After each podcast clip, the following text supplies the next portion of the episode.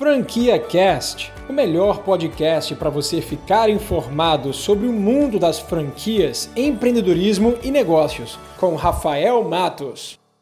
E caso você não queira perder tempo conversando com diversos franqueadores para saber se eles são confiáveis, preparei esse guia prático, que é um checklist que consta cinco pontos que você tem que atentar apenas por observar o site dessa franquia que você está pesquisando. Então não perca mais tempo entrando em contato com diversas marcas para você saber se ela é confiável ou não. Você apenas olhando por dois minutos o site deles e se basear nesse guia que eu acabei de montar, você com certeza vai ter a sua resposta. Então vamos lá para o checklist. Ponto número um: você tem que identificar se aquela franquia ela é associada pela ABF, Associação Brasileira de Franquias. Como eu já falo em praticamente todos os meus vídeos, uma empresa estar associada à ABF mostra credibilidade por trás daquela empresa.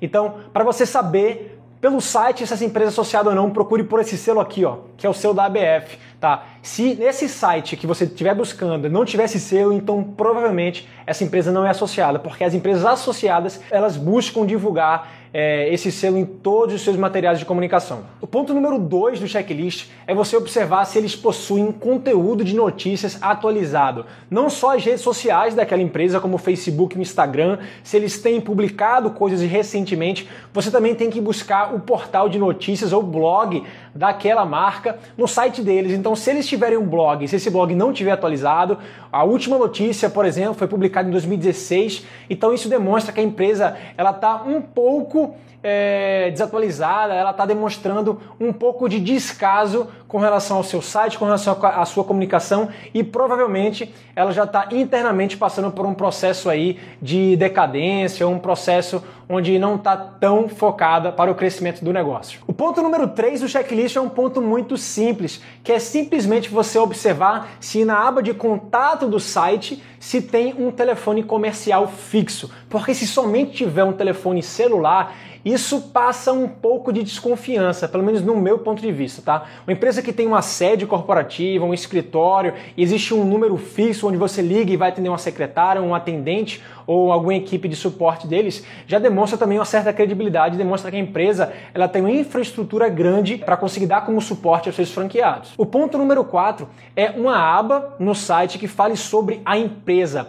Então, todo site ele tem na segunda, terceira aba do site lá em cima um botãozinho que fala sobre ou empresa. E lá você vai poder descobrir um pouco da história de como os franqueadores é, eles inauguraram a empresa, como é a história é, corporativa e quais são as missões e valores daquela empresa. Se esse site não tiver essa aba, e você não conseguir saber um pouco da história daquela marca que está ali por trás, oferecendo aquela franquia, então eu também não iria muito aí por esse caminho. E o quinto e último ponto do checklist, chegamos ao fim, rapidamente você conseguiu observar, é uma lista de franqueados, uma lista onde eles expõem as unidades franqueadas em todo o Brasil ou em todo o mundo que aquela franquia ela já tem um franqueado possuindo o direito de usufruto da marca ok? Às vezes essa lista vai aparecer como um mapa ou às vezes ela vai aparecer como uma lista de unidades com o nome respectivo de cada franqueado. Bom, então esse foi o guia prático, checklist de 5 pontos, onde você em dois minutos vai bater o olho no site daquela marca e vai saber se ela é confiável ou não, com base nessas diretrizes que eu acabei de passar para você. Você acabou de ouvir o Franquia Cast com Rafael Matos, o podcast que deixa você informado sobre o mundo das franquias, empreendedorismo e negócios.